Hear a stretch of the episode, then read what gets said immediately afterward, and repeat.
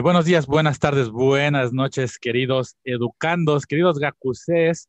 Eh, sean bienvenidos a esta, su clase de esta semana en el Instituto Cebollita, Cebollita. Este, ya estoy hablando mal, es que ese pollito que me comí no me hizo bien. eh, al Instituto Cebollita Atamanegui Gakuen. Yo soy el Granpa o Edo Casi Jacase. Y como todos los sábados que sale cada dos semanas este show, me está conmigo la doctora Lisander. Hola. me la respetan, por favor. Es doctora y su trabajo le costó. Ay, sí. Sí, sí, sí. No, la verdad fue bastante trabajo. Por favor, por favor. No son enchiladas, así que por favor, a la doctora Lisander One. sí. Sí, sí, sí. Pues sí, así es. Aquí estamos. Ya es que este es el quinto, ¿no? Nuestra quinta clase. Oye, sí, ¿eh? nos está yendo muy bien. Estoy muy contento. Eh, cada vez tenemos más seguidores y tenemos más, este, más comentarios. Eso me gusta mucho. Me gusta ver que la gente está, eh, le entra rico a, la clase y al debate y que le gusta aprender. Eso, eso, el debate. Y ya he visto también que hay varias personas, no nada más de México, sino que ya tuvimos comentarios de Chile y de Argentina. Sí, sí, sí. Wow. Entonces le mandamos muchos, muchos saludos a todos nuestros amigos en Chile, Argentina, Colombia, donde sea que nos estén escuchando, México, obviamente. Este, pues gracias, gracias por eh, seguir al Instituto Cebollita. Sí, muchas gracias, muchas gracias y pues ojalá les guste también la clase de hoy. Así que pues bueno, siéntense, saquen sus este, cuadernitos, su agüita. Vamos a empezar la, clase. Este, en esta clase, este en esta clase se puede comer. ¿Se puede comer en clase? Se puede, se puede, comer. Yo digo que sí, ¿no? Yo digo que ya no estamos en la prepa, ¿no? Ya... Sí, sí, tú, tú, eres un profe buena onda, tú sí eres yo Soy, yo soy buena onda, mira. Pues se puede comer, se puede tomar agua. Mira, es más, si quieren, se pueden dormir. Pero si reprueban, no me vengan a chillar. Sí, ahí sí. Si, se duermen cuando estamos pasando lista también. Sí, exacto. ¿eh? O sea, digo, ustedes son libres de hacer lo que quieran, pero, pero, aguas, ¿eh? Aguas que, este, acuérdense que a las tres faltas se van extraordinario. Ya, ya quedaron advertidos, advertidos. Advertidos, ¿eh? Y se portan bien o los ponemos afuera del salón cargando cubetas de agua, como, no. como los animes viejitos, cuando Sailor Moon llegaba tarde y la ponían ella afuera de su salón con su cubetita de agua. Sí, sí, sí. Oh. ¿No se te hace como que, o sea, todavía en los noventas tenían como castigos muy, muy, muy muy, drásticos. sí, ¿no? Pues ponerte ahí al menos una hora cargando una cubeta con agua, pues sí, sí cansa. Sí, sí, oye, pues sí, sí está medio medieval esa, esa onda, pero por eso aquí en esta clase se puede venir con, con torta de tamal, con su maruchan. Sí, claro, este, claro. Sí.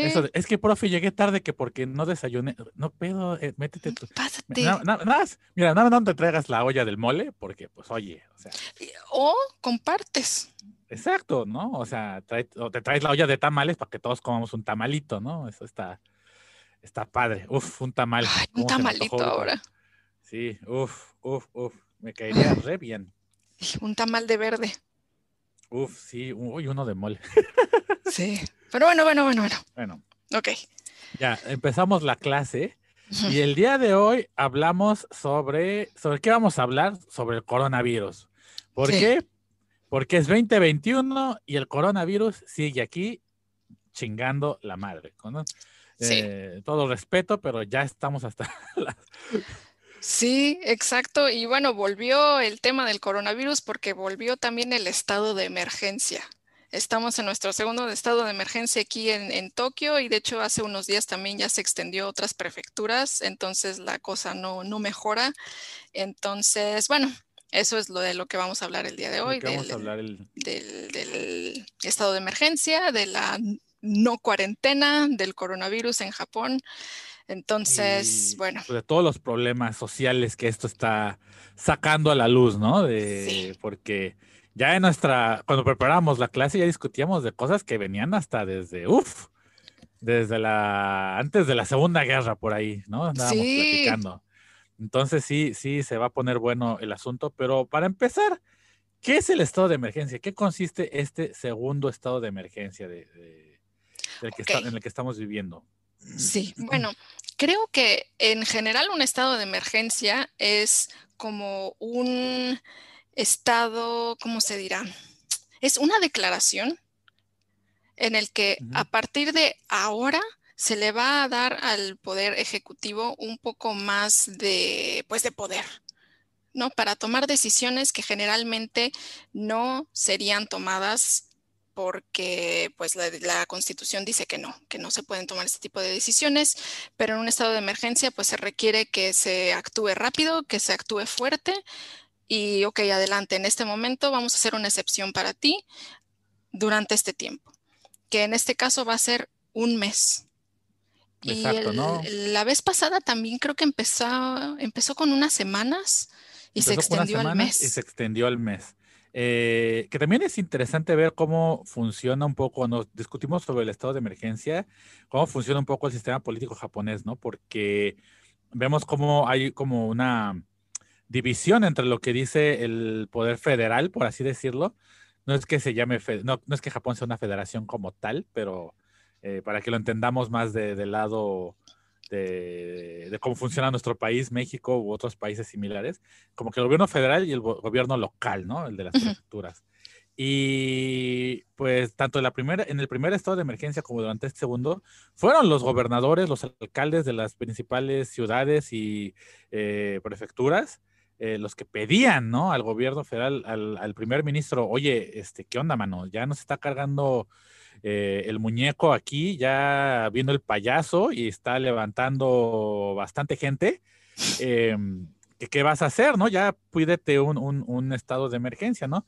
Porque el estado de emergencia cuando es, es, declarado, o sea, lo declara, le dan este poder al primer ministro y el primer ministro como tal le puede otorgar, este, como que le transfiere estos poderes a los gobiernos locales para que puedan tomar las medidas que, sean necesarias, ¿no? Es algo así más o menos como funciona, aunque todo viene pues desde arriba, ¿no? Es muy, muy centralizado el gobierno japonés, aunque pareciera que no, pero sí lo es, ¿no? Sí, sí, sí, sí. Y bueno, ¿en qué consiste este estado de emergencia? Pues es medio un misterio, ¿no? El primer estado de emergencia fue un poquito más claro. Eh, se, se cerraron muchos negocios, se dejó de ir a la escuela. Incluso antes de que se declarara el estado de emergencia, AVE un día se despertó y dijo, se me cierran las escuelas este, y esta es mi orden. Y a partir de ahí fue, hubo un como, espérate, espérate, espérate, usted puede hacer esto. Y él dijo, no, pues, pues fíjate que sí. Entonces cerró las escuelas, poco tiempo después ya se declaró el estado de emergencia y se cerraron oficialmente aún más escuelas, más negocios. Eh, se recomendó a las personas que, se, que nos quedáramos en casa y bueno, ahí quedaron un poquito más claras las, eh, indicaciones. Ajá. Pero eh, ahora... Algo que cabe, que cabe aclarar, que creo que es importante, que también creo que contribuye a que ahora sea menos específico, perdone la interrupción, doctora, es que realmente nunca se estipuló, o sea, no se puso como un, durante el primer estado de emergencia, una obligación a cerrar, ¿no? Oficialmente, oficialmente era como una sugerencia del gobierno, ¿no? Una sugerencia muy fuerte. O sea, no había como un, si, si rompes las reglas se te va a multar, algo así. Pero, la, pero era como, como sugerimos a todos las, así como de, a todos los este, directivos de educación que cierren las escuelas de manera urgente a partir de mañana o nos va a cargar el muñeco. Le sugerimos a todos los trabajos no esenciales que no vayan a su oficina o que cierren o, eh, pues, no sé, puede pasar algo, no sabemos qué, pero algo puede pasar, ¿no?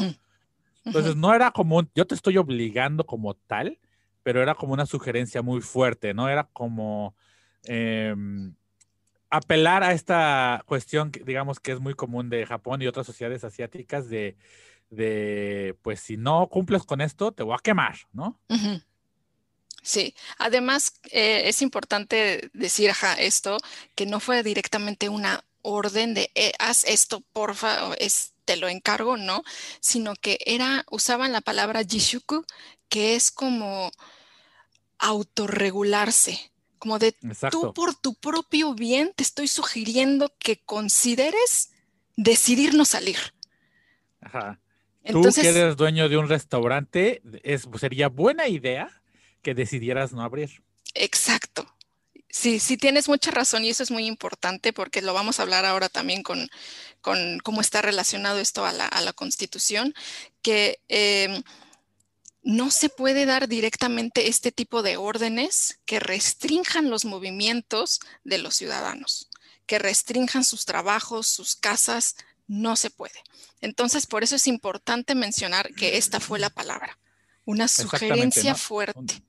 Exacto, legalmente, eh, bueno, creo que todos saben, ¿no? Que Japón tuvo un gobierno autoritario, un gobierno fascista. Entonces, eh, digamos que la nueva constitución, bueno, no nueva, porque ya no está tan nueva, desde la, constitución de la posguerra, eh, protege mucho las libertades individuales, ¿no? O sea, como que eh, hace mucho énfasis en que, pues, tratar de evitar que haya un gobierno autoritario nuevamente, ¿no? Eh, que híjoles, ahí también podemos dudar porque podríamos decir que 70 años del mismo partido en el poder, ¿no? Pero bueno, bueno, bueno, ahí vamos. Eh, supone que es para evitar un gobierno autoritario. Eh, y esto le impide al gobierno poder eh, ejercer castigos más severos. En teoría, porque también lo vamos a discutir ahorita, ¿no? En teoría. Sí, sí, sí, pero es, ah, exacto, eso es en teoría y eso es, como empezamos. Exacto, y es la postura oficial cuando empezó. Es la postura oficial y es lo que inclusive algunos medios en, extranjero, en extranjeros decían, ¿no? ¿Por qué el, la cuarentena de Japón del primer estado de emergencia no es muy estricta?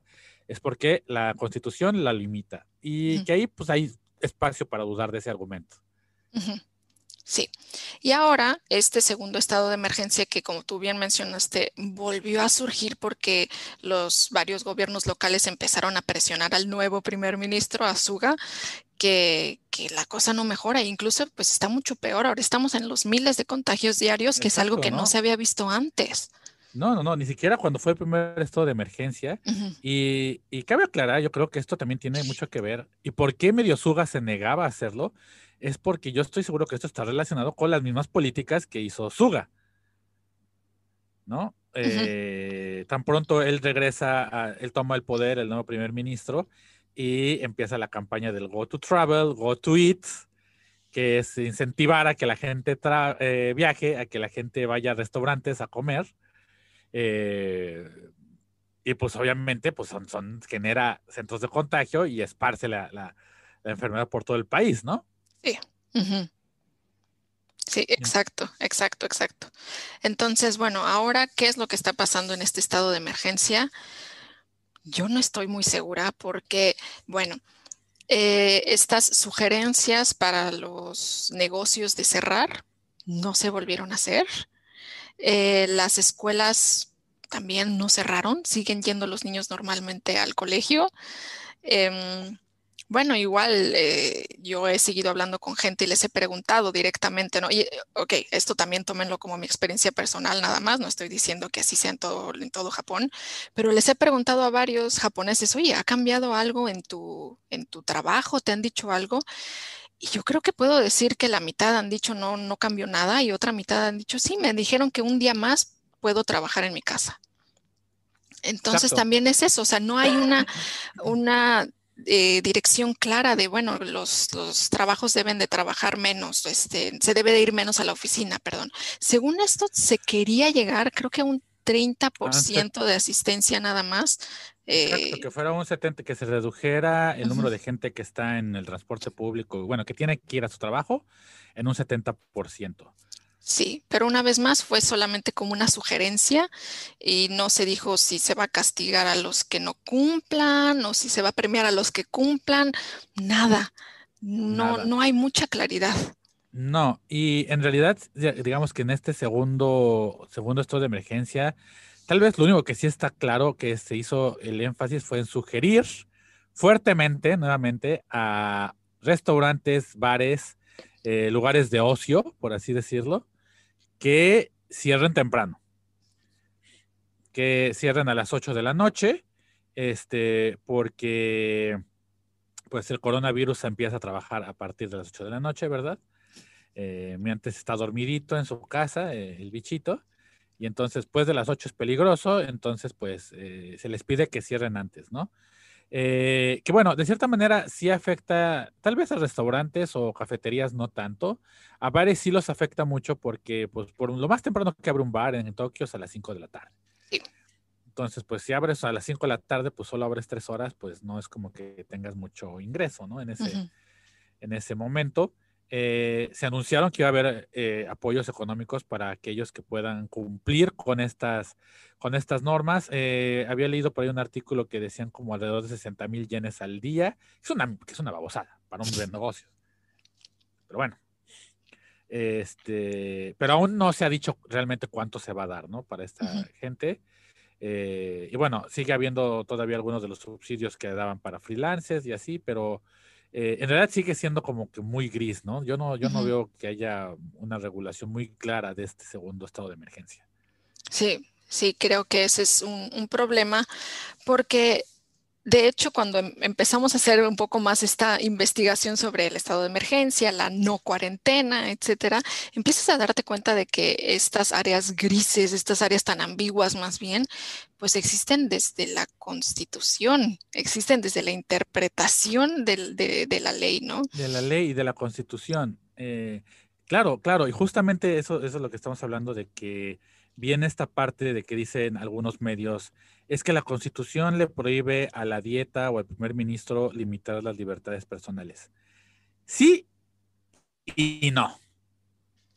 Es, depende de cómo lo interpretemos, porque como toda ley en todo el mundo tiene interpretación, ¿no? Exacto. Porque si bien es cierto que las libertades individuales son muy eh, protegidas por la constitución, para empezar, ya hay antecedentes de cierto tipo de censura de libertades individuales. Por ejemplo, eh, no sé si te acuerdas justo después de que fue todo el incidente de Fukushima y que había como que mucho, pues, eh, especulación de que el gobierno estaba escondiendo cosas y así, mm, justo con Shinzo Abe, se pasó una ley que decía que a los reporteros que publicaran cosas que el gobierno consideraba asunto de seguridad nacional, podrían ir a la cárcel. Sí. Sí, sí, sí. Y en su momento fue muy, muy criticada esa medida, pero pues, pues ni modo. Es un ataque directo a las libertades se individuales. eso, exacto. Sí, sí, al derecho de estar informado, al derecho de transparencia, Entonces, de, comunicación. Insisto, depende mucho de cómo se ha interpretado, ¿no? Y, por un lado, eh, básicamente el, artículo 13 de la Constitución es el que protege todas estas, eh, bueno, es el que de cierta manera eh, enfatiza, ¿no? Que eh, pues todos los ciudadanos japoneses se les debe respetar como individuos, ¿no? Siempre y cuando sus libertades no interfieran con el bienestar público. Sí, y ahí está. Y ahí está, el artículo 13 de la Constitución.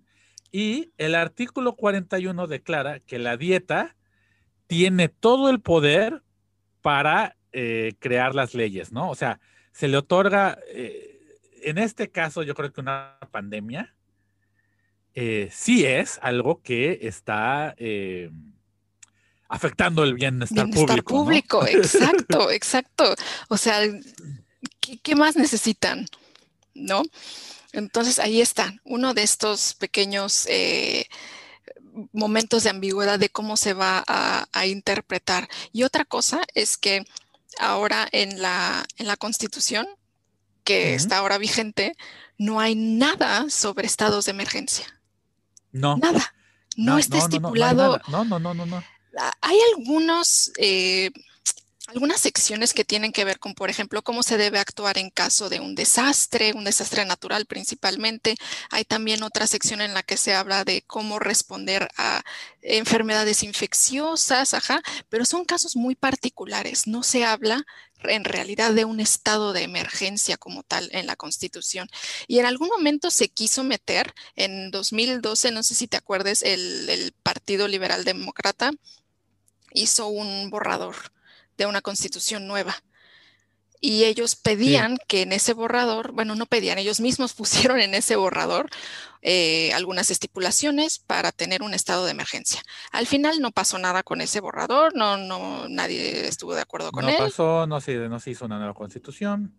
Pero bueno, o sea, de que hay una conciencia por ahí de que debería de haber un estado de emergencia, Claro. Sí, hay una conciencia. Claro, claro, claro. Lo que hay, lo que sí hay, y es algo que tú eh, enfatizaste durante nuestra plática previo al, al, a la clase, es que hay una ley, ¿no? Que no es de la Constitución como tal, pero pues de las distintas leyes y códigos que existen, que es la de prevención de enfermedades infecciosas y el cuidado de pacientes de este tipo de enfermedades, que salió en el 98. Sí. Si no me equivoco, por la pandemia del SARS. Sí, del SARS. Porque pues los agarró con los chonecillos bajados a los japoneses. ¿no? Ah, no, a todo Asia los agarró el SARS porque nadie se esperaba que pasara y que fuera tan grave. Y pues lo mismo, ¿no? No había un protocolo de qué seguir, ¿no? Y, eso es lo que lo hace difícil, a pesar de que el coronavirus no está mencionado dentro de, de esta, de esta, como un patógeno especificado, eh, está como especificado como el SARS y enfermedades similares. Sí, sí, exacto. Creo que la idea también era como englobar otras, porque también hubo una pandemia de, influenza anteriormente. Entonces, creo que la idea era como este tipo de enfermedades respiratorias, ¿no? Que de hecho creo que el coronavirus, y si me estoy equivocando, alguien dígame, el coronavirus también es un tipo de SARS, ¿no? Sí, sí, es un tipo de SARS. Entonces, creo que realmente estaría cubierta eh, por esta definición. Y, sí, ahí, ahí se hablan de algunos, eh, de, algún poder que sí tienen efectivamente el gobierno japonés. Pueden pedirle a las personas, una vez más, amablemente, pedirles que ellos decidan no ir a trabajar. que ellos decidan ¿no? salir. Entonces, pues sí, o sea, eh, hay algunos hoyos en la constitución, pero por el otro lado también hay algunas, eh, pues hay conciencia de que uno, debería de haber un, estado de emergencia y dos, pues que ya hubo pandemias antes y que ya hemos tenido que, lidiar con ellas y con tenernos que inventar eh, pues protocolos para, para resolverlas. Y una vez más, aquí estamos y bueno, es una pandemia mucho peor que las anteriores, pero exacto, una vez más, aquí estamos, otra vez con otra pandemia en Asia, con otra pandemia en Japón y sin saber qué hacer. y sin saber qué hacer, ¿no? Y además, es que además lo que me sorprende es que esta ley sí es muy clara, ¿no? O sea, sí habla de que el gobierno tiene la obligación de tomar todas las medidas necesarias por eh, proteger el bien público, de que los ciudadanos tienen la obligación de estar informados y de seguir las reglas para evitar que se expanda la enfermedad, eh, que los doctores, o sea, como que sí especifica varias cosillas, eh, pero al mismo tiempo, pues, no eh, vamos, si quisiéramos que se, que se, si, el gobierno quisiera hacer un, más, ser más estricto en el control de la cuarentena, pues, tiene las herramientas para hacerlo, ¿no? Precisamente el estado de emergencia no existe definido como tal dentro de la ley japonesa, pero para eso está la dieta, ¿no? La dieta, eh, inclusive, de hecho, para eso existe la dieta, como tú mismo dices, la dieta debate, debate rápidamente a consejo de un, este, como un grupo de consejeros, ¿no? Académicos, especialistas, etcétera, etcétera. Y a consejo de este grupo especial, él le puede decir al primer ministro, oye, ¿sabes qué? Nos está cargando el muñecón, eh, hay que hacer esto, se hace la propuesta, en la dieta lo debate y se le otorgan los poderes de emergencia al primer ministro. Lo mismo pasa en este momento, ¿no? Entonces, las facultades hay, ¿no? Eh, y tan las hay que se está debatiendo si se debe de ser más estricto.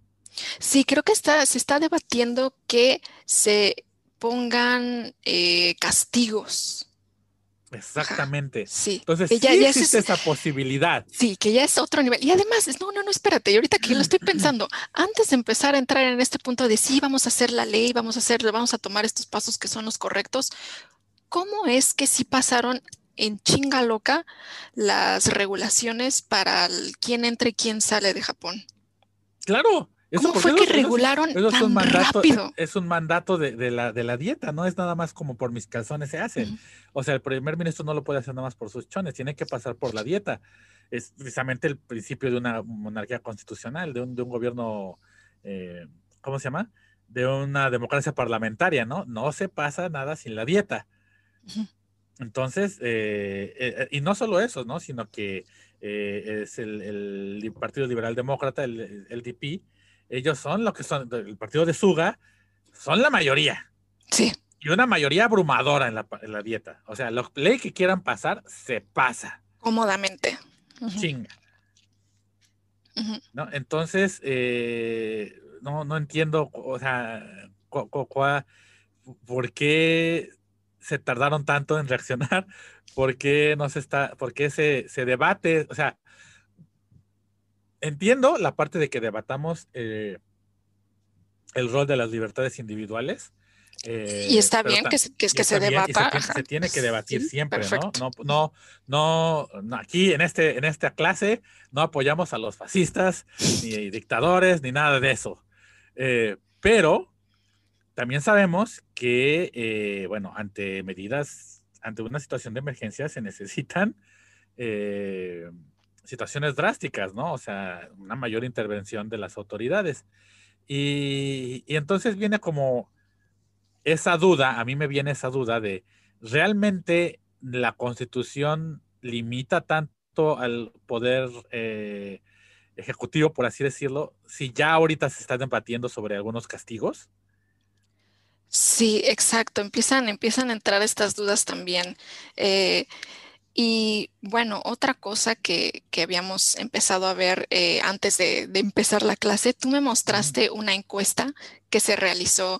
Eh, ¿Quién la hizo? Eh, ¿Asahi? NHK. NHK. la, nota que yo te mandé fue de NHK, pero si lo está publicando NHK, yo digo que está fuerte.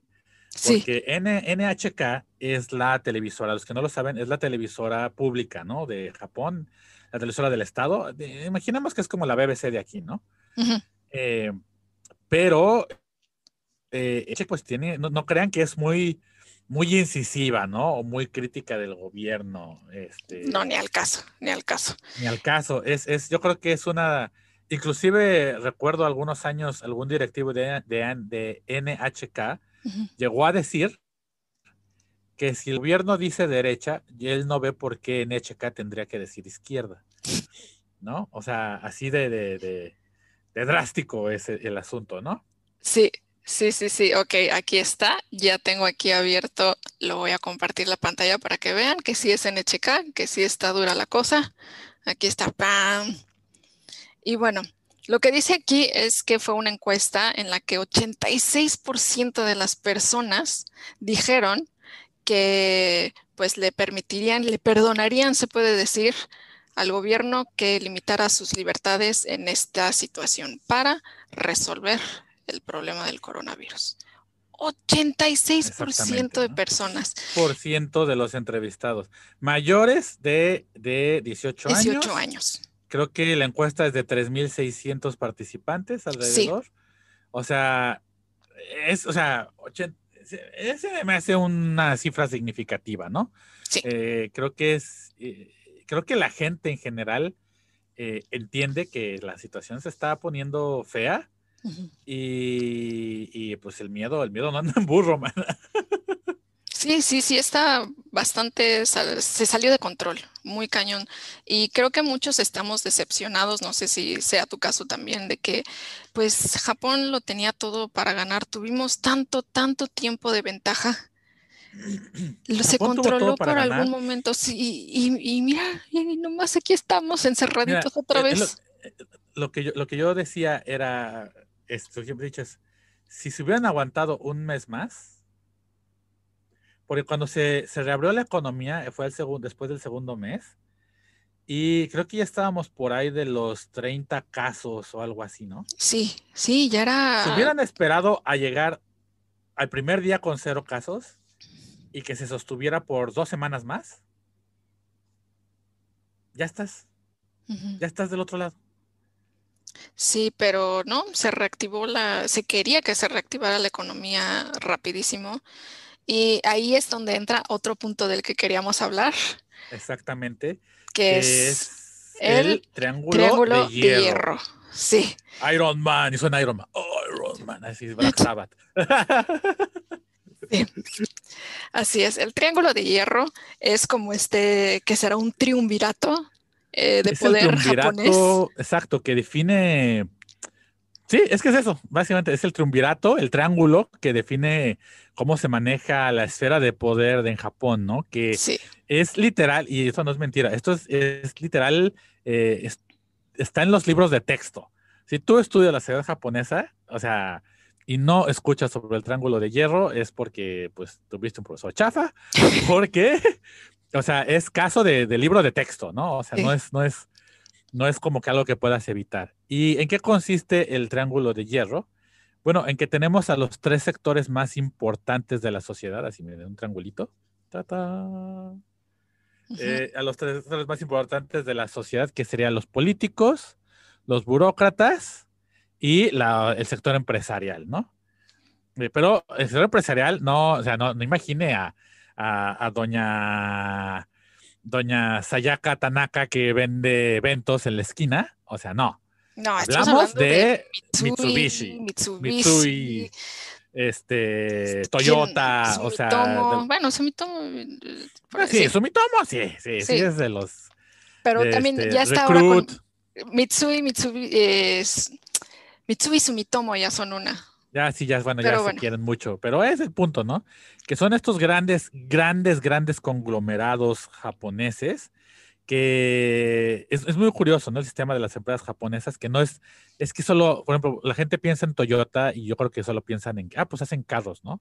Pero no, amiguitos, es todo un conglomerado dentro de esa empresa que incluye bancos, agencias de bienes raíces, manufactura de otros productos, etcétera, etcétera. Son como ecosistemas Sí. económicos ah, individuales, ¿no? Sí, sí, sí. Si alguna vez vinieron a Japón y vieron que, por ejemplo, no sé, si ustedes tenían la idea de que Mitsui hacía tal cosa y de repente dices, ¿cómo que Mitsui también hace casas? ¿Cómo que Sumitomo también hace bicicletas? ¿Cómo que tienen un banco? Son esos. Son justo esos los que se les llama keiretsu, ¿no? Exacto, Keiretsu, que básicamente es que eh, con el dinero del conglomerado, por ejemplo, se generan otros negocios, todos vinculados al gran conglomerado, y este, inclusive crean su propio banco para financiar sus propias empresas. Y, y pues bueno, crea- crean como este sistema que, que es, eh, digamos, autosustentable, en, te- en teoría, ¿no? Porque depende mucho también de la lealtad del, del trabajador, etcétera, etcétera. Pero bueno, tenemos este, este sector empresarial. Por otro lado, tenemos a los políticos, que básicamente es el Partido Liberal Demócrata, ¿no? Sí. Que es el partido que se fundó después de la Segunda Guerra Mundial, eh, junto con su oposición, que era el partido, bueno, ahora es el Socialdemócrata. Es que se cambió el nombre. Pero bueno, son los socialdemócratas y los liberaldemócratas, básicamente, ¿no? Y ese partido, el, el liberaldemócrata, ha gobernado Japón desde eh, que el fin de la, de la Segunda Guerra hasta ahorita, Sí, salvo dos ocasiones que perdieron una elección, pero que en, eh, Pues en menos de, es decir, menos de dos años ya estaban de regreso. O sea, sí. entonces, eh, entonces este gobierno, digamos que es el PRI japonés para los mexicanos, ¿no? Y eh, para y los burócratas, que también son una parte muy importante del sistema de gobierno japonés, ¿no? Porque si bien no tienes que ser parte de un partido para ser parte de la burocracia, por ejemplo, para estar eh, trabajando en el Ministerio de, de- de Educación o en alguna parte de la burocracia, juegan un papel vital, por ejemplo, para otorgar permisos, Sí. para este, conseguir subsidios, para hacer todo esto, ¿no? Y entonces, ¿qué pasaba? Por ejemplo, que es algo que se hacía muy comúnmente, y supongo que todavía se hace en, universidades como Tokyo University o Keio University, que se decía en ese entonces, cuando empezó el Triángulo de Hierro, era que la idea era que tú te tenías que hacer de un amigo, si tú eras parte de una familia que era de Mitsui o Toyota, de los dueños de esas empresas, te tenías que hacer de un amigo que fuera de una familia política y alguien que fuera a ser burócrata. ¿No? Y entonces, así, ¿qué pasa? Que pues el burócrata le aprueba, el, el político, A ver, el, no, es un triángulo. El, empresario le financia la campaña al político, el político le da chamba al burócrata, el burócrata le da los permisos a los negocios al, al, eh, al empresario, ¿no? Y así se mantiene el triangulito, ¿no? Muy bonito.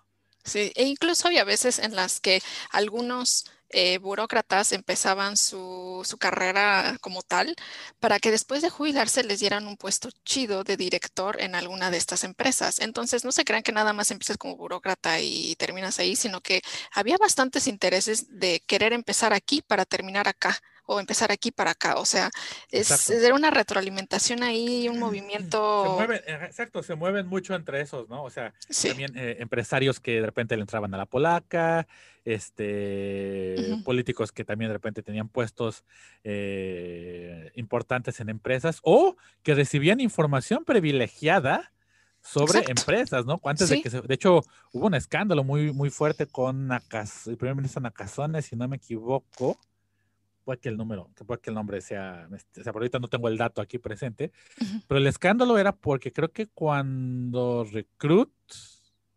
ah. Recruit o Sumitomo se iban a hacer públicas, o sea, que iban a poder comprar este... ¿En la bolsa? Eh, que iban a poder, exacto, estar en la bolsa. En Nakazone, junto con otros políticos y burócratas, recibieron información privilegiada antes para que pudieran comprar este. Mm. Eh, ¿Cómo se llama? Ah, no quiero, no quiero entrar al, no quiero inaugurar el mamadormómetro. Ah, ajá, ah, ah, acciones, acciones. sí, Te, tardaste. Oye, el mamadrómetro se tardó. Pero es que yo estaba, pero bueno, acciones de, de, las, de la empresa, ¿no?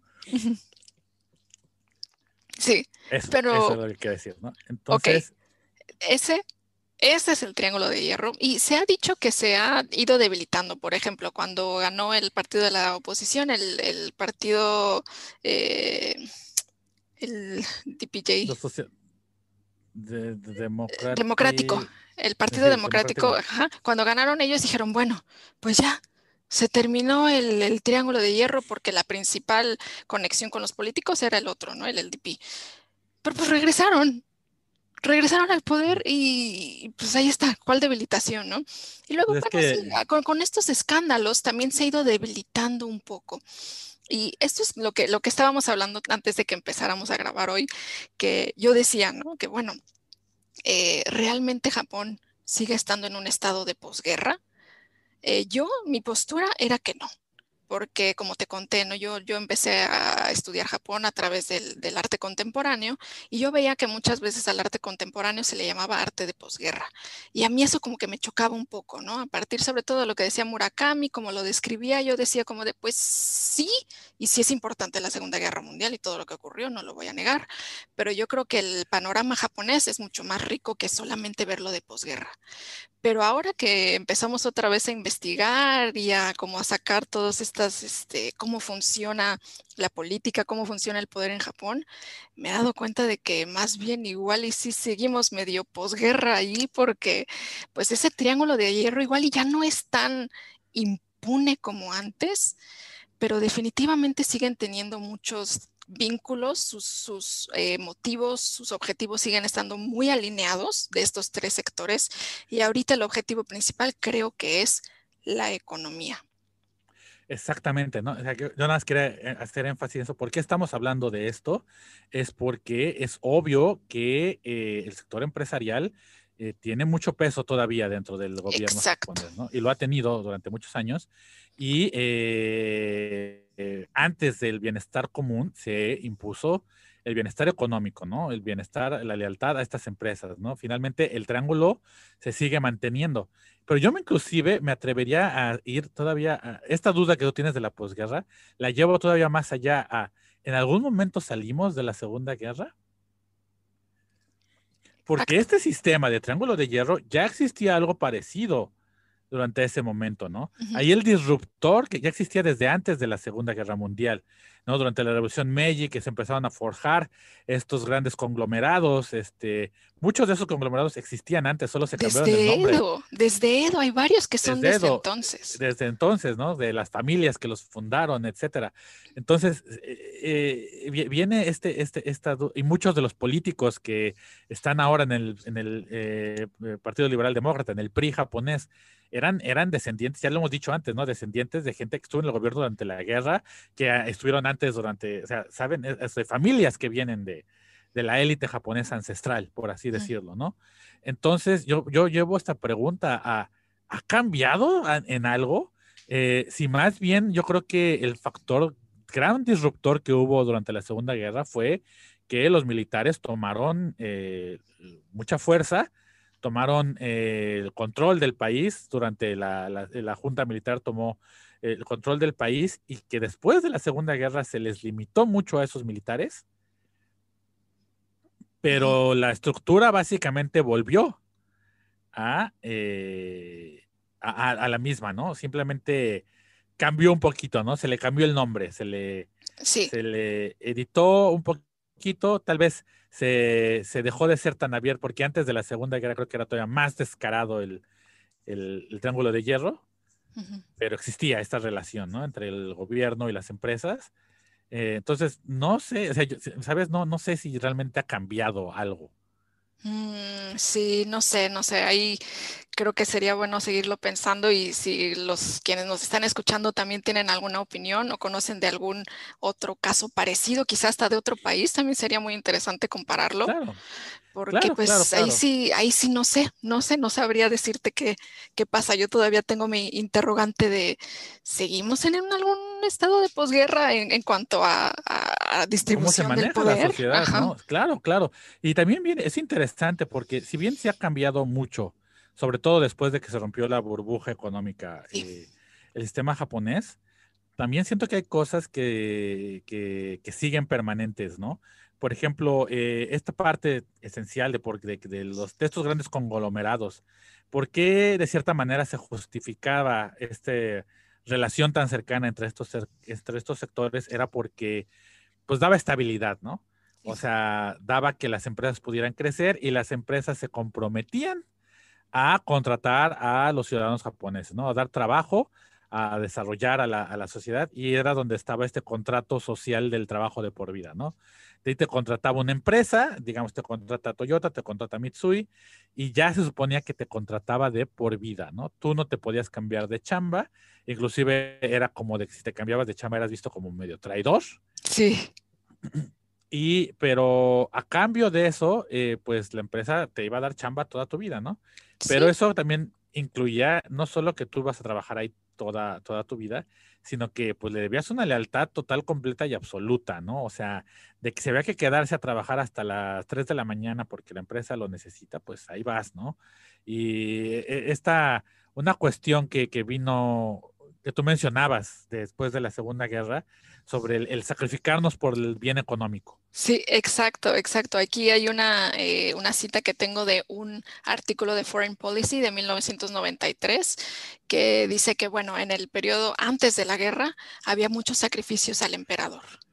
Y después de la guerra, ese tipo de sacrificios fueron transformados rápidamente en sacrificios, autosacrificios en pos de la, de la economía de recuperarse todos juntos, todos nosotros, o sea, no sé, toda mi sección, yo trabajo para mi sección, toda mi sección trabaja para Toyota, porque Toyota trabaja para Japón. Esa era la, la idea. exacto, sí, sí, sí, sí, sí, ¿no? Entonces viene esta idea de, un bien social, pero a costa de tu, pues, libertad individual. Sí. A costa de tu, eh, de tu bienestar. Porque si bien es cierto que a lo mejor no te iban a correr, pues este fue cuando también em, eso fue lo que desarrolló que los 80 tuviera, empezaran las muertes por karoshi, por sobretrabajo, eh, esta mentalidad de ok Showa que platicábamos antes, ¿no? De, que tienes que sacrificar todo por el país y todos iguales, todos coludos, o, todos coludos o todos rabones. Sí, este, sí, sí, sí. Sí, por, por ahí, por ahí va la, la filosofía de cómo se debe de trabajar para la economía y creo que se puede traducir muy fácilmente ahora a la situación con el coronavirus. Literalmente hay algo, hay algo allá afuera que está matando a la gente y les están diciendo, no chavos, tenemos que go to travel, go to eat, go to todo, go to trabajar. Ve a chambear, ve a chambear, no importa, este, ve a dar clases, tu profesor, ve a hacer esto, porque pues no importa, eh, te tienes que sacrificar por el bien común, ¿no? Sí. Y inclusive yo todavía lo llevo a un, a un grado mayor, fíjate, porque también aquí en Japón nos estamos enfrentando al, a las Olimpiadas. Sí, fíjate que también lo pensé. Sí, sí, sí, no solamente Japón andaba medio, medio cojito económicamente antes de las Olimpiadas, después les pegó que invirtieron un chorro de dinero en las Olimpiadas del 2020 que no pasaron y ahora ya estamos empezando quizá a considerar que no van a pasar las del 2020. 2021 y el gobierno sigue de necio, de necio y necio, ¿no? Pero, pero yo, quiero, yo quisiera hacer un pequeño paréntesis para hablar de las Olimpiadas, porque las Olimpiadas son un símbolo.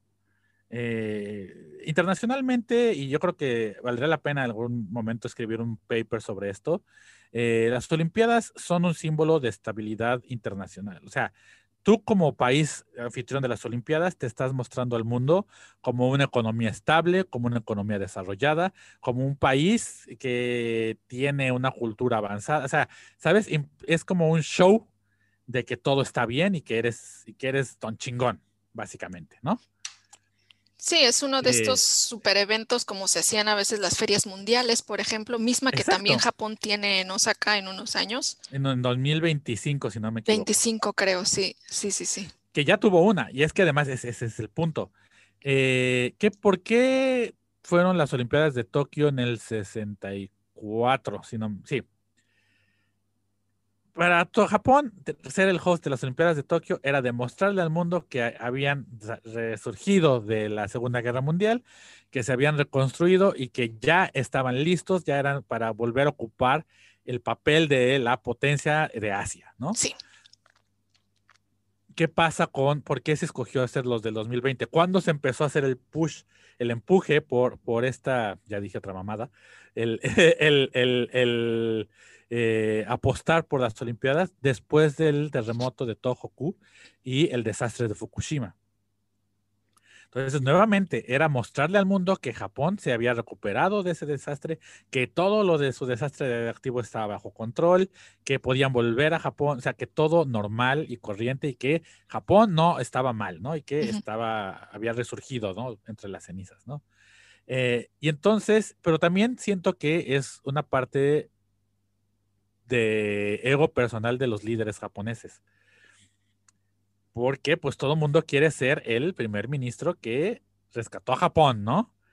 Y el que esté en el medio del show durante las Olimpiadas, pues es el que se puede llevar ese, ese, ese aplauso.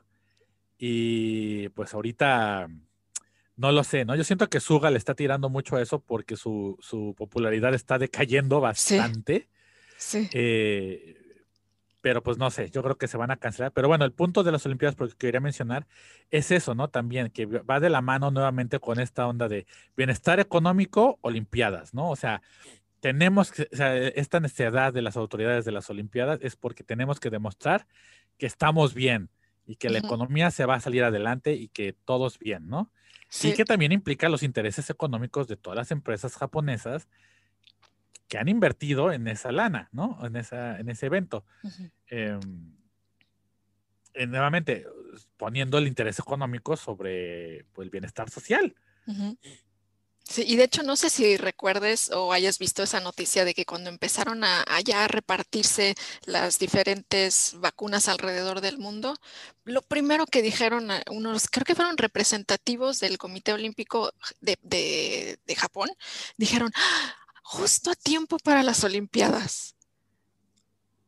neta, neta, lo primero que pensaste cuando empezaron a repartir vacunas, dijiste, ay, por fin para mis Olimpiadas. Así de, dude, no, esa no es prioridad de nadie ahora. no solo eso, no solo eso, sino que eh, en las últimas noticias han salido distintas eh, encuestas que creo que la más baja que he visto es de 57% de los entrevistados que dicen que ya, o sea, los japoneses ya no quieran las Olimpiadas, pero los números varían entre el 57 al 70% de, de los encuestados que ya no quieren las Olimpiadas, que ya se cancelen o que se pospongan, etcétera, etcétera, porque pues obviamente es un, la gente es consciente de que es un peligro, ¿no? Y que es un gasto eh, inútil en este momento. Sí. Y sin embargo, los miembros del comité organizador de Japón salieron a los medios diciendo que eso eran notas falsas, que eran, que eran, que era mentira y que los japoneses querían, o sea, ¿qué tan grande tienes que, qué, tan grande tiene que ser la desconexión eh, que tú como político, tú como empresario, tú como burócrata debas tener para decir que, que las encuestas de opinión están truqueadas? Todas. Porque ya bueno, una igual podría ser, ¿no? Pero todas. Sí, no, no, no, no tiene sentido. Además, tienes todo el contexto alrededor de ti para darte la razón. O sea, ¿qué, ventaja le ves ya ahorita a las, a las, qué posibilidad más bien le ves a las Olimpiadas? No, ninguna. No, no, no. es, literalmente, es literalmente un evento masivo que involucra traer a gente de todos los países. Es lo último que necesitamos ahorita. ¿Cómo, cómo, va, ¿Cómo va a haber gente que piense positivamente ante eso? No tiene sentido. Entonces, pues bueno, de ahí venía la explicación del, triángulo de hierro porque pues parece que sigue medio vigente ahí esa estructura que yo podría, yo, lo digo, yo lo propongo como una hipótesis del por qué se ha estado privilegiando tanto el... Yo me atrevería a decir que sigue, me atrevería a decir que, hay mucha gente de la sociedad civil que es consciente de que sigue, pero eh, que se ha debilitado un poquito, es cierto. Sí. Pero, pero, pero, pero, eh, siento que este, eh, no, sé, no se ha debilitado los vínculos, pero más bien se, han debilitado los beneficios que le otorgaba a la sociedad civil. Mm, ok. Sí. ¿A qué me refiero? A que ahorita te siguen pidiendo que te sacrifiques y des todo por la empresa, pero ya no te dan trabajo de por vida ya es muy raro que te den trabajo de por vida. Sí hay todavía algunas empresas, ¿no? Que te dan un trabajo así estable y todo eso, pero la verdad es que ya no es tan común, ¿no? Eh, que exista eso. Ya no te dan los mismos beneficios que te daban antes. Este, los salarios se han visto estancados durante muchos, muchos años. Entonces, eh, siento que la sociedad civil, los ciudadanos, pues los japoneses se están dando cuenta de que pues antes como que se soportaba esto porque se daba un beneficio, ¿sabes? Pero ahora ya no se tiene ese beneficio. Y aparte te están metiendo la friega de que pues tienes que ir a trabajar durante la pandemia, ¿no? Eh, e insisto, y ahorita me viene a la mente también de esta desconexión que existe entre este triángulo de hierro y, y, y lo que sufre la gente es como una audiencia que hubo junto con, con alguno de los eh, eh, eh, de los miembros que, discuten, que llevan a cabo lo de la pandemia. Hubo una, como que una, hubo una presentación en la dieta y le preguntaban que, pues, qué onda con el transporte público y que la respuesta era de, pues yo no tomo el transporte público, pero por lo que me dicen está bien tranquilo. Ay, ay Dios. Ay, Dios mío. ¿No? Pues la burocracia desconectada totalmente, ¿no? No, no, no, no, no, no.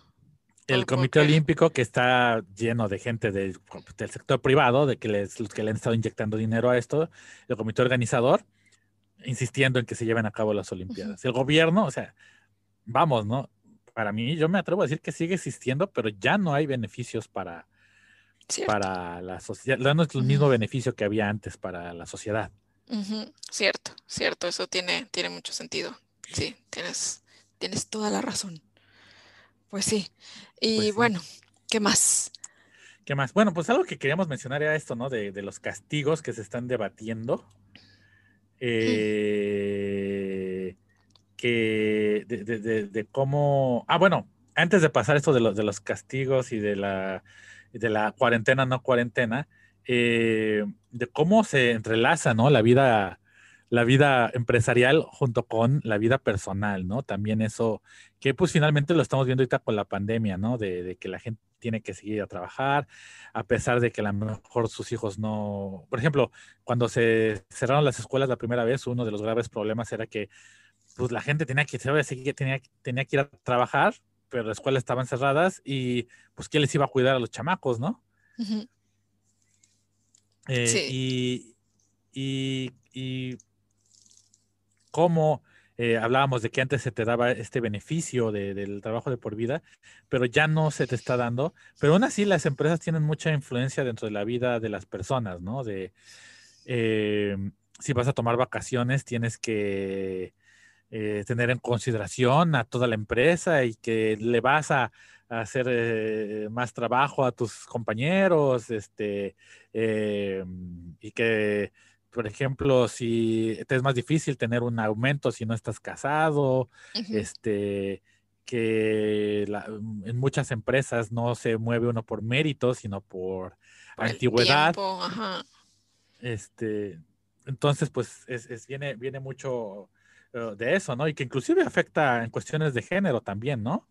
Sí, sí, sí, también existen estas reglas que no están escritas, simplemente son como medio sabidas por todos, que es que, bueno, como tú lo mencionaste, ¿no? Si una persona falta, los demás en el equipo se dividen en la chamba de la persona que faltó.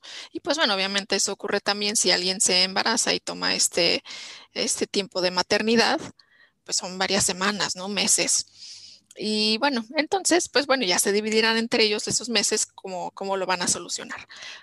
Por eso, se tienen que ir a veces tomando turnos entre las que se van embarazando para no hacer un inconveniente para los demás. Y pues ah, ahí... Cabrona, cabrona, cabrona.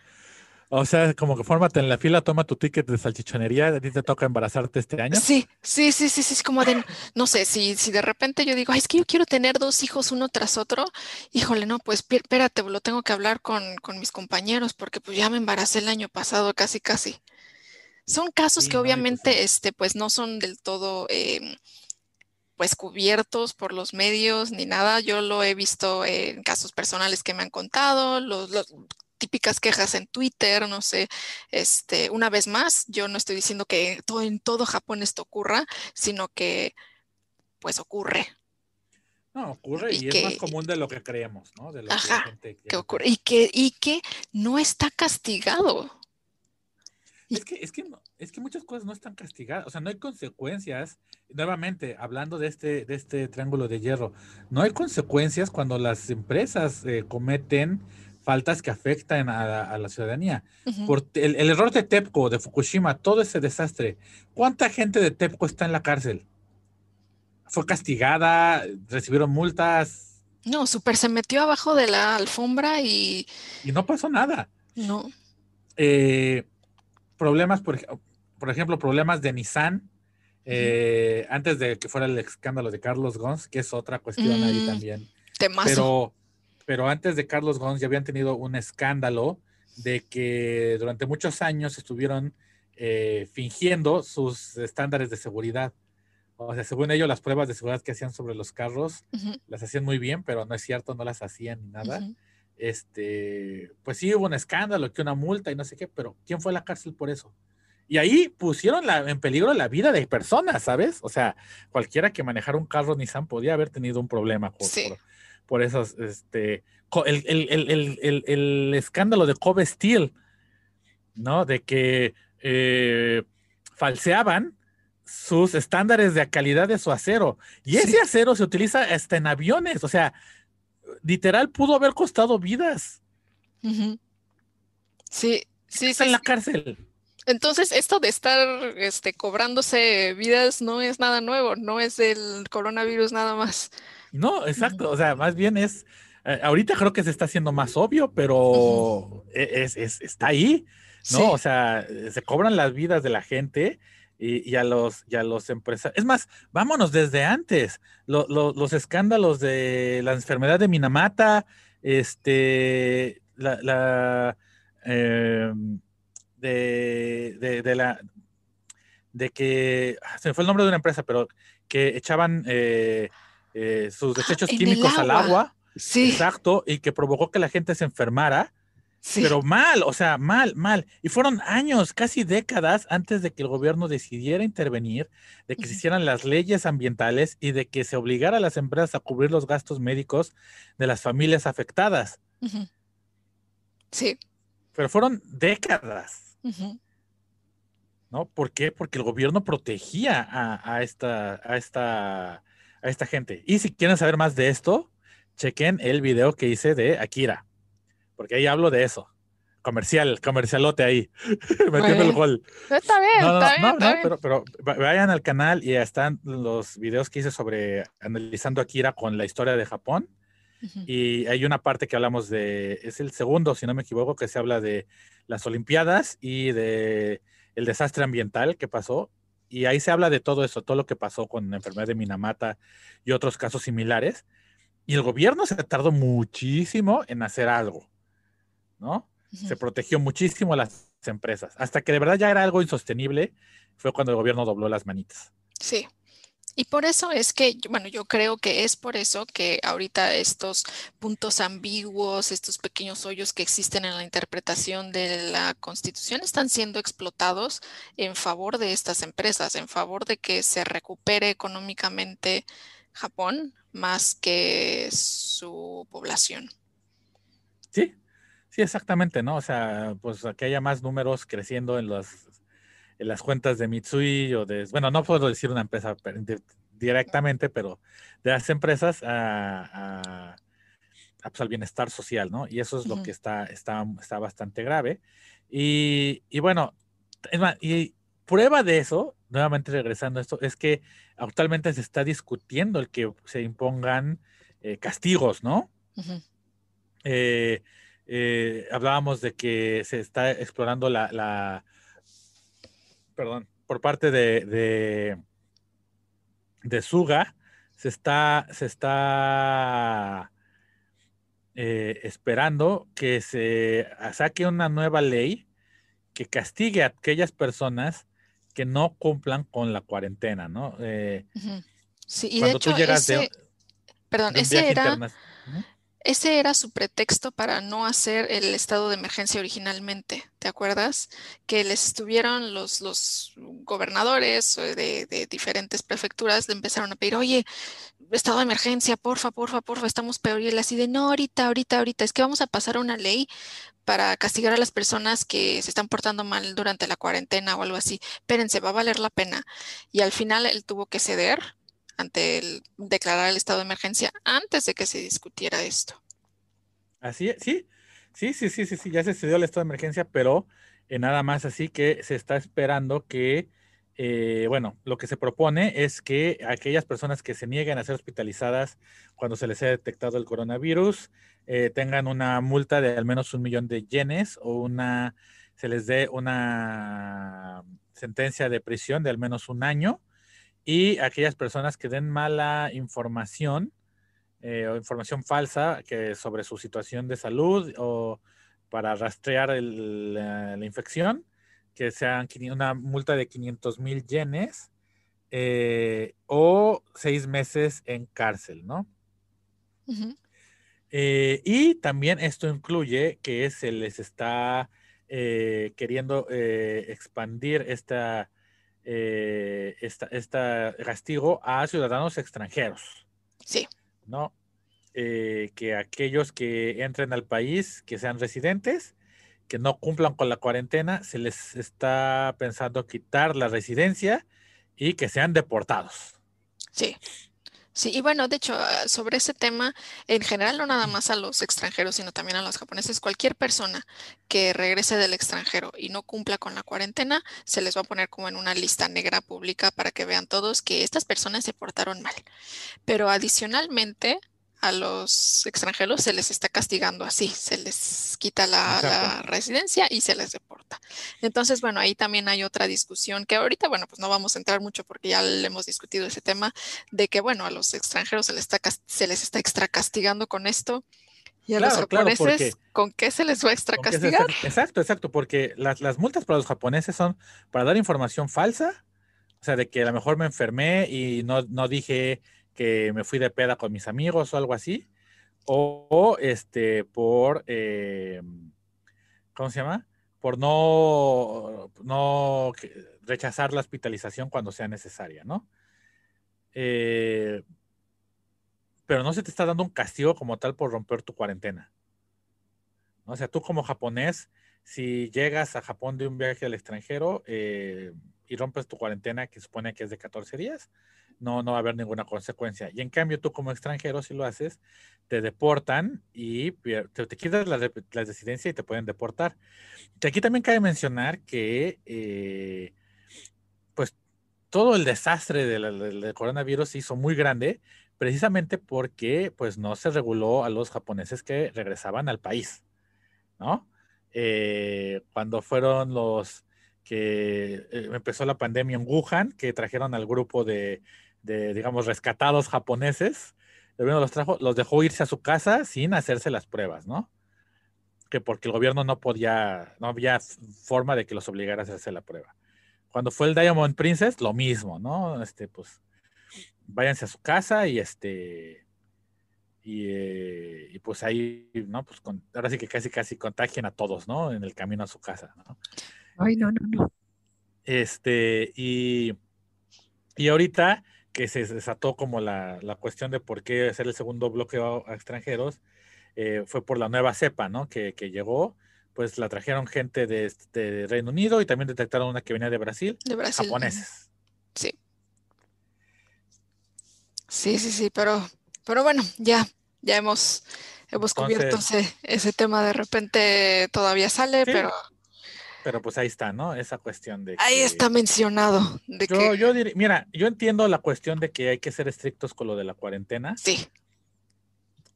Pero también siento que no están dando las suficientes herramientas para que tú puedas cumplir con una cuarentena. Sí, además porque ya hemos visto, eh, como ya lo mencioné, ¿no? o sea, ya pasó mucho tiempo en el que Japón pudo ver que pasaba en otros países, ellos tuvieron tiempo para preparar hospitales, para preparar camas, para preparar lugares para la cuarentena y no se hizo. Tuvieron muchísimo tiempo, ya va a ser casi un año de que comenzó el, coronavirus en Japón, creo que el, el primer caso fue en febrero, y se tuvo todo ese año, digamos, de ventaja antes de que se pusiera feo para prepararse, para copiar los casos de otros países que tuvieron un poquito más controlada la situación y decir, fíjate que esto ya funcionó. O sea, ya tienes hasta, hasta ejemplos de algo que se trató y tuvo éxito, como los casos de Taiwán, por ejemplo, eh, mm. otros, otros em, casos también en China, que, controlaron muchísimo a las personas que llegaron del extranjero y se hacían cuarentenas bien, se les, este, bueno, se, les anotaban todos los datos, les daban una despensa, o sea, sí cuidaban que esta persona efectivamente no saliera de donde estaba y tenían todo un sistema para eh, cuidar una buena cuarentena. Aquí no hay eso. Sí, sí, sí, sí, sí. No, es que sí tienes toda la razón. O sea, eh, es que mira, por ejemplo, yo lo veo uno como extranjero, que como sea, por ejemplo, tú y yo ya llevamos mucho tiempo aquí, tenemos amigos, tenemos conocidos, vivimos solos, por así decirlo, mm, pero tenemos una red de apoyo, ¿no? Pero mucha gente no tiene esa red de apoyo, mucha gente no habla japonés. Entonces, eh, ok, llegas y te mandan a tu casa y ¿qué vas a comer? O sea, no puedes salir. Y no hablas japonés y bien, y entonces no puedes pedir comida por internet. O sea, eh, siento que no se ha dado una estructura real a cómo controlar la emergencia. O sea, están transfiriendo la responsabilidad 100% al individuo, que si bien es cierto que uno como individuo tiene que ser responsable, pues también estaría bien que te ayudaran, ¿no? Por ejemplo, en Taiwán te mandan a un hotel, te, o sea, literal te agarran, te llevan al hotel, te, te, pagan el hotel, te pagan la comida y pues este, pasas tus 14 días ahí, sale todo bien, ah, perfecto, mano, ya te puedes salir, y bienvenido, ¿no? O sea, eh, estas cuestiones creo que Japón tiene o tenía al menos los recursos para que se pudiera haber implementado un mejor sistema, ¿no? Eh, tan fácil como que si no se hubiera gastado en el Go to Travel y se hubiera eh, utilizado ese dinero para implementar un sistema así, ya otra cosa sería. Sí, sí, sí, sí. Y bueno, sí es verdaderamente triste cómo ha manejado esto el gobierno actual. Y que cabe aclarar que no estoy pidiendo que sea un privilegio eso de que es que ay, soy extranjero, que estoy llegando y páguenme mi hotel. No, no, no, no. en Taiwán se le pagaba a todos, ciudadanos de Taiwán como extranjeros, cualquiera que llegara a Japón, a, Taiwán, se le checaba, oye, pues se te va a hacer tus pruebas, en lo que tenemos tus resultados, tienes que hacer tu cuarentena, mira, te llevamos de la manita, aquí está tu hotel, no puedes salir de este cuarto, se te va a traer tu comida todos los días. Pum, ¿no? Y ya, pare de acabar. Entonces no, no es una cuestión de, una persona o, un privilegio, sino más bien es una cuestión de tener un sistema que vea por el bien de todos. Sí, sí, exacto, exacto. No nada más de, de, extranjero, de que yo vengo a, no, no, no, de todos, porque a final de cuentas es lo que decíamos, ¿no? Es para que todos estemos bien. Eso es lo que se debe de cuidar, la salud de todos los que estamos viviendo aquí y que finalmente pues queremos seguir aquí, queremos seguir trabajando aquí, queremos seguir haciendo nuestras vidas aquí. Por eso también pues muchas personas querían regresar, ¿no? Y, pues mucha gente tiene su vida aquí ya, ¿no? Sí, sí, sí. Y, y, bueno, porque realmente la verdad es que Japón ofrece también otras cosas, ¿no? A mí, por ejemplo, me encanta, me encanta la seguridad que existe aquí. O sea, sí, sí hay muchas otras cosas que Japón ha hecho bien, pero definitivamente con el coronavirus, híjole. Ha dejado mucho que desear. Ha, dejado, mucho que, desear. Sí, sí me siento eh, decepcionado de que estemos aquí otra vez hablando de esto. Sí, sí, sí, sí, ¿no? Y bueno, ya nada más para cerrar, me, me acordé de este desconecte, nuevamente, desconecte del triángulo de hierro con, con la sociedad civil de cómo Suga llegó al poder como uno de los primeros ministros más populares en muchos años, porque eh, pues traía esta historia de yo soy el hijo de un agricultor de fresitas y soy un trabajador, que sí, su papá es agricultor de fresas, pero no es como... Eh, señor, no, no, se imaginen que tiene ahí su, su milpita y pobrecito señor, o sea, si tienes una empresa de lana, la de su papá, pero bueno, ¿no? Que tenía como esta, esta onda de yo vengo de la clase trabajadora, yo sé lo que pasa a la gente común, yo no soy descendiente de esos políticos de hace años, y la gente pensaba, ah, bueno, él, él va a saber, ¿no? Él sabe que sufrimos los japoneses de, de, pie, ¿no? De calle. Primer escándalo que le sale al señor Suga, echándose su, su, su comida súper carísima de París con pura gente de la élite fifi, este, con eh, el gastadero de dinero, todos sin cubrebocas, mientras les estaban diciendo a la gente, pues no salgas, no eso, no lo otro. Eh, y pues desde ahí se ha ido para abajo, ¿no? Entonces, nuevamente una desconexión. La desconexión entre los tres sectores del triángulo de hierro con lo que sirve la ciudadanía de pie es demasiado abismal. Sí, es, es irreal. Pues sí, pues bueno, así es, así estamos todavía en esta situación, cada quien en su casa. Esperemos que en algún momento este año mejore la cosa para pues pues ya que llegue la vacuna, ¿no? Ya, por favor, que también, que también ahí esa es, es otra cosa, ¿no? O sea, ¿qué, qué pasa? ¿La, vacuna le están, le están doblando, le están subtitulando? ¿O por qué se está tardando pues tanto? Oficialmente, porque por ley es que esas son de esas, de esas, de esas ironías de Japón. Japón es tan proteccionista que tiene muchas limitaciones para proteger a sus propios mercados, ¿no? Eh, por un lado, dicen que es por la seguridad social, pero la realidad es para proteger a las, darle un chance de ventaja a las farmacéuticas japonesas. Mm. Existe esta ley de que cualquier medicamento nuevo que venga por una farmacéutica extranjera tiene que hacerse su testeo también aquí en Japón, mínimo de tres meses. Ahí está. Entonces, por eso es que no ha llegado la vacuna de Pfizer. Ya veo. Pero este, yo quiero hacer énfasis que Bloomberg, que te crea tu mamá, porque eh, no sé si recuerdas, en algún momento publicó Bloomberg una tablita de los mejores países para vivir durante la pandemia. Y habían puesto a Japón como el número dos, abajo de Nueva Zelanda, arriba de, Corea del Sur, arriba de Taiwán, arriba de Vietnam, que son casos así súper bien, que han manejado muy bien la, pandemia. ¿Por qué Japón estaba tan arriba? A pesar de que tenía más casos que los otros países, más gente muerta, más todo, era que porque tenía al menos ya cuatro arreglos con empresas para conseguir la vacuna. Mm. ¿Y dónde está la vacuna? Yo no veo claro, ¿no? Y salen a prometer que va a haber 120 millones de vacunas. O sea, quieren vacunar todo el país antes de las Olimpiadas. Hazme el ni siquiera se han producido ese número de, vacunas, ¿sabes? Sí, Sí, sí, sí. No, pues yo, yo vi en algunos artículos que decían que primero obviamente se va a empezar con el sector de salud.